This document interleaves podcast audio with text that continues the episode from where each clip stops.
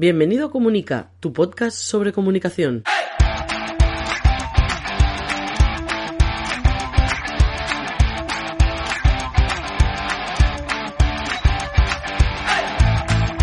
Capítulo 111 de Comunica, el podcast donde hablamos de comunicación corporativa, relaciones públicas, comunicación no verbal, gabinete de prensa, estrategia y gestión de la marca personal y la marca corporativa. Mi nombre es Raymond Sastre, consultor de comunicación. ¡Empezamos!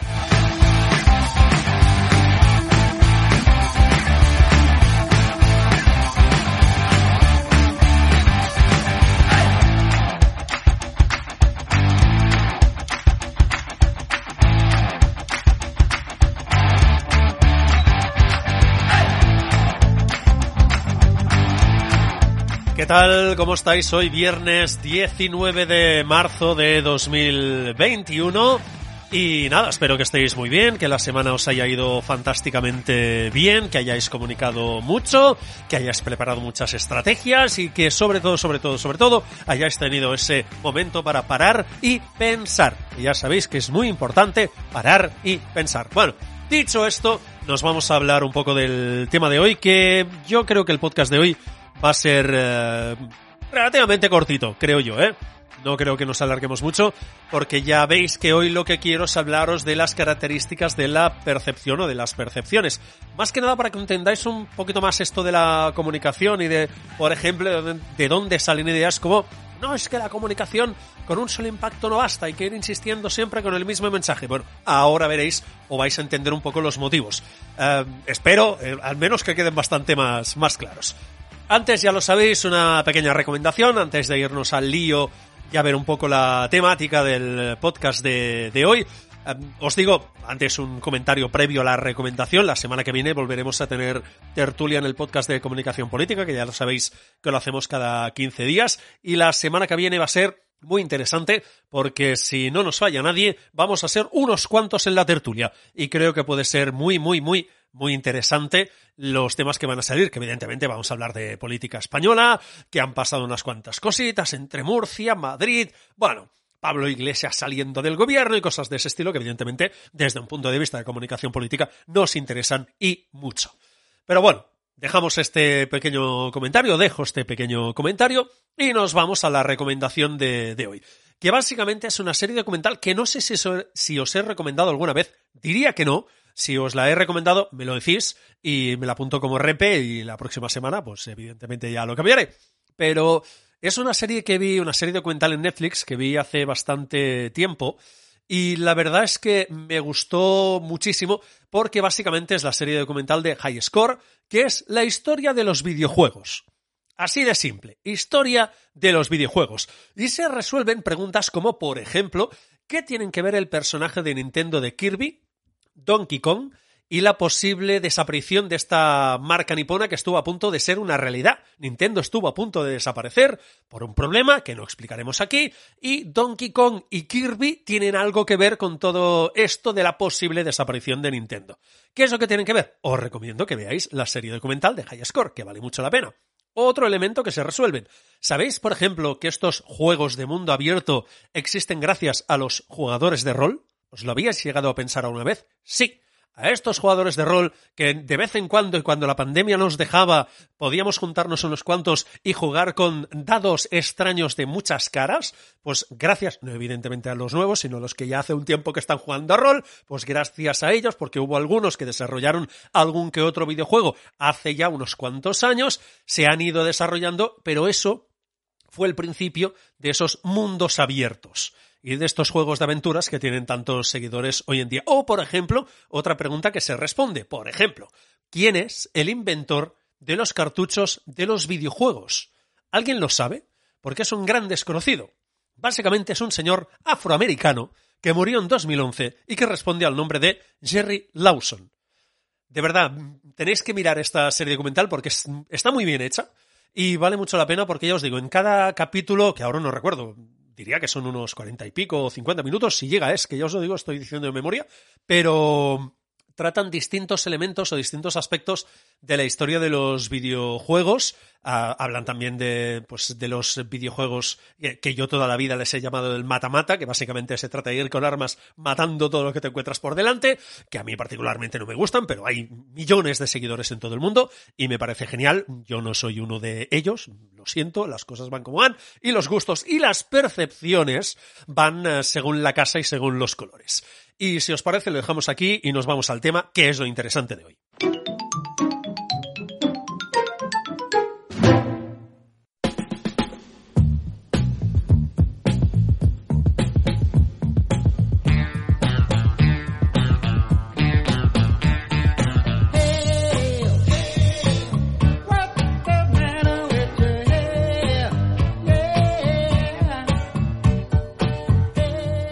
Pues vamos a hablar de las características de las eh, percepciones y bueno, yo creo que va a ser cortito, pero creo que va a resolver alguna que otra duda que bueno, como os digo, como os decía antes, estas frases de por qué la comunicación hay que ir repitiendo, los mensajes hay que repetirlos para que queden. Bueno, ahora la vamos a hablar.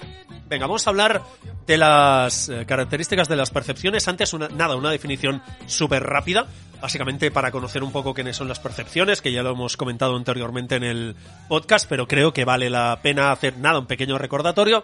Recordemos que es toda aquella información que recibimos por los sentidos y que luego el cerebro interpreta y nos ayuda a organizar el mundo. Ya sé que es una definición, una definición así muy pim pam, pero creo que se entiende bastante bien, ¿vale? Además ya lo comentamos en su día en el podcast. ¿Qué características tiene la percepción o qué características tienen las percepciones? En general tienen tres características que las definen y forman parte de las percepciones, que básicamente es que son selectivas, temporales y subjetivas. Vamos por la primera, ya os digo, yo creo que se va a entender todo bastante bien. Espero y deseo, al menos ese siempre el objetivo de este podcast. ¿Por qué es selectiva? ¿O qué problema hay o qué consecuencias hay para que es una percepción o porque una percepción sea selectiva. Básicamente lo que hacemos todos, y en el día a día lo hacéis, es que filtramos los mensajes que recibimos y por supuesto prestamos atención a aquellos que tienen interés para nosotros o nos llaman la atención o según nuestras necesidades o según nuestra experiencia, etcétera, etcétera. Es decir, según cómo seamos, aquí también entra la parte subjetiva, eh, filtramos los mensajes. No podemos estar todo el día, y yo creo que es lógico que no podemos estar todo el día captando todos y cada uno de los mensajes que recibimos a lo largo del día, porque no estoy hablando solo de mensajes que te pueden lanzar las marcas, las empresas, a nivel publicitario, del tipo que sea, sino me refiero a percepciones a lo largo y ancho del mundo. Nada, tres elementos muy básicos. Antes estábamos mencionando anuncios, pero podemos hablar de las señales de tráfico cuando estamos conduciendo. Tenemos que estar pendiente de esas eh, señales, de esos mensajes, para interpretarlos, filtrarlos y adaptar nuestra conducción. O las conversaciones. Hay que estar pendiente también siempre de lo que te dice. Bueno, esa es, entre comillas, un poco el, el problema, una de las, de las características, que es selectiva. Es decir, y volvemos un poco a la, a la comunicación no sirve a todo el mundo el mismo mensaje, que sé que es una frase que me habéis oído escuchar unas cuantas veces, pero es que es así. No todo el mundo le interesa lo mismo, no todo el mundo tiene las mismas necesidades, no todo el mundo tiene la misma experiencia, ya sea con tu marca o su experiencia vital, y por lo tanto un mensaje la gente lo va a recibir de forma distinta o directamente lo va a filtrar. Esto me va a interesar y esto no. Repito, esto va muy ligado con la parte subjetiva. Nos vamos a la segunda característica, que es básicamente temporal. Una percepción, lo que dura una percepción es poco tiempo. Es decir, tiene una duración limitada. De ahí, como os decía al principio, esa idea tan recurrente en comunicación que los mensajes hay que ir repitiéndolos de forma constante, de forma periódica, para que ese mensaje quede. Si tú lanzas un mensaje, dices algo, vale, muy bien, me parece muy bien, pero primero, es posible que lo filtre, es decir, que aplique ese esa característica selectiva de la percepción, de esto me lo quedo y esto no. Luego la parte temporal, de que me lo digas una vez me parece muy bien, pero tampoco me voy a quedar seguramente con ese mensaje. Cuando digo que hay que repetir el mensaje, sobre todo es eso, hay que repetir el mensaje, no la frase.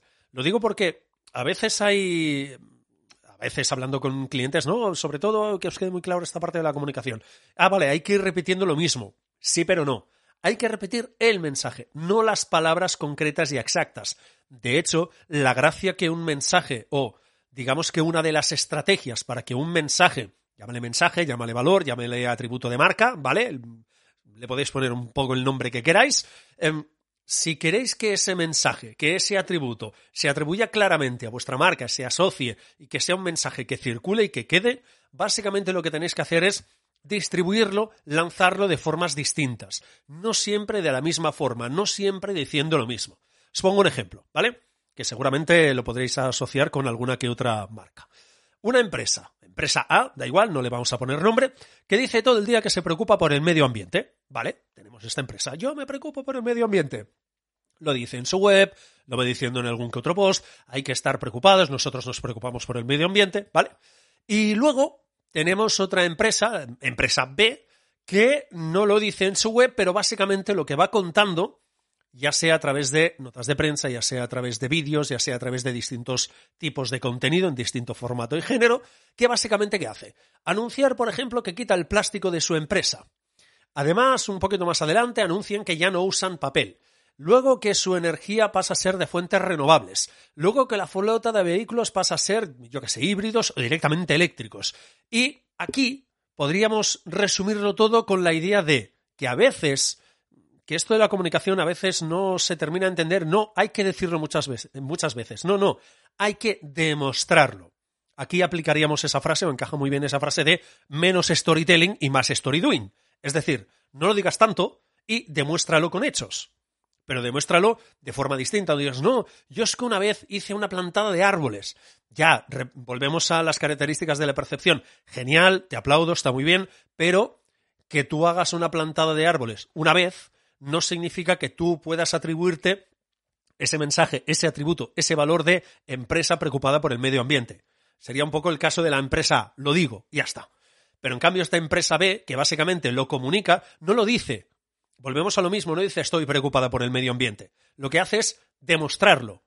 Lo que decíamos, menos storytelling y más story doing. ¿Cómo lo hace? Anunciando que no usará más papel, que quita el plástico, que yo qué sé, lo que decíamos antes, ¿eh? que la energía pasa a ser pues energía renovable, vehículos eléctricos, etcétera, etcétera. ¿Ves cómo el mensaje se refuerza más con esta empresa B que no con la empresa A? Lo digo porque es un claro ejemplo y sobre todo lo vais a encontrar con valores a, veces un poco etéreos, que digo yo, como el concepto de innovación, que hay muchas empresas que dicen, no, nosotros somos una empresa innovadora. Ya, pero que me lo digas una vez me parece muy bien, pero también hay que demostrarlo, hay que comunicarlo de otras formas, ¿vale? Sería otra forma de, de entenderlo. Y como os decía, ya tercera y última característica de la percepción o de las percepciones es que son subjetivas, ¿vale? Selectivas, temporales y subjetivas. Es decir, ante un mismo estímulo, ante una misma percepción, ante un mismo mensaje, cada persona tiene una percepción distinta. Me traslado a la política porque creo que se entiende o se ve muy claro. ¿Vale? Tenemos un mensaje de un partido X, da igual, partido A. Antes hablamos de empresas A y B, pues ahora nos vamos a hablar del partido A, ¿vale? hay un mensaje, lo lanza, quien sea del partido, luego tenemos sus seguidores que lo aplauden, es decir, tienen una percepción positiva de ese mensaje, pero tenemos a seguidores de otro partido o de otros partidos contrarios, seguramente a este partido A, tenemos el partido B, por ejemplo, que critican. ¿Por qué? Porque su percepción de ese mensaje es negativa. Es decir, ante un mismo estímulo, un mensaje, que puede ser una foto, un vídeo, eh, un tweet, lo que sea, ¿vale? Un, un, pequeño discurso, un fragmento un discurso, da igual. Ese mensaje, según quien tenga delante, tiene una percepción distinta. De ahí la subjetividad de estas percepciones, ¿vale? Ejemplo típico, el típico mensaje de Twitter o la foto esta de Instagram con la familia, esto, la carátula de Netflix o con algún momento de alguna serie, clásico que de vez en cuando vemos en algún, eh, en algún político cuando quiere destacar este lado familiar, volvemos a la misma situación. Es decir, los seguidores del partido A van a aplaudir porque ven en ese mensaje una percepción o tienen una percepción positiva de ese mensaje, ¿vale? Por ejemplo, este lado familiar pero los seguidores del partido B o de otros partidos contrarios a este lo van a criticar y seguramente vais a ver es, vais a ver argumentarios o vais a ver ideas o mensajes del estilo, ya está, no está dando un palo al agua, los negocios están cerrando, y aquí pasando el rato, ya está bien, con lo que cobras, etcétera, etcétera. Seguramente, no con este ejemplo de, foto de familia, sino con otros ejemplos, habréis visto en Twitter, ya os digo que en Twitter es eh, viva haters, pero bueno, es lo que hay con esta red social, pero seguramente sea el sitio donde se ve de forma más clara. Ante un mismo mensaje, una publicación de una empresa, la que sea, la gente responde de forma distinta. Hay gente que aplaude y hay gente que critica.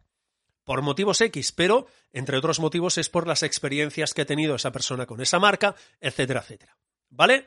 Simplemente a título recordatorio, recordemos, las percepciones tienen tres características, son selectivas, son temporales y son subjetivas. Es un poco la idea que os quería trasladar hoy, ya os digo, y el podcast es relativamente, bueno, de hecho es muy corto, creo que no vamos a llegar ni, ni a 20 minutos.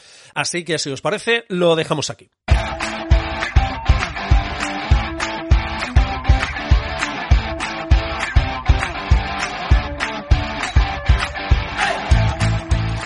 Pues nada, hoy hemos hecho el podcast bastante cortito, ¿no? Ya sí, no vamos allá. Uy, ni a 18 minutos creo yo, sí, 18 por ahí. Bueno, ya está. Mil gracias por estar ahí, por escuchar el podcast en Apple Podcast, en Podimo, bueno, en todas las plataformas donde estamos.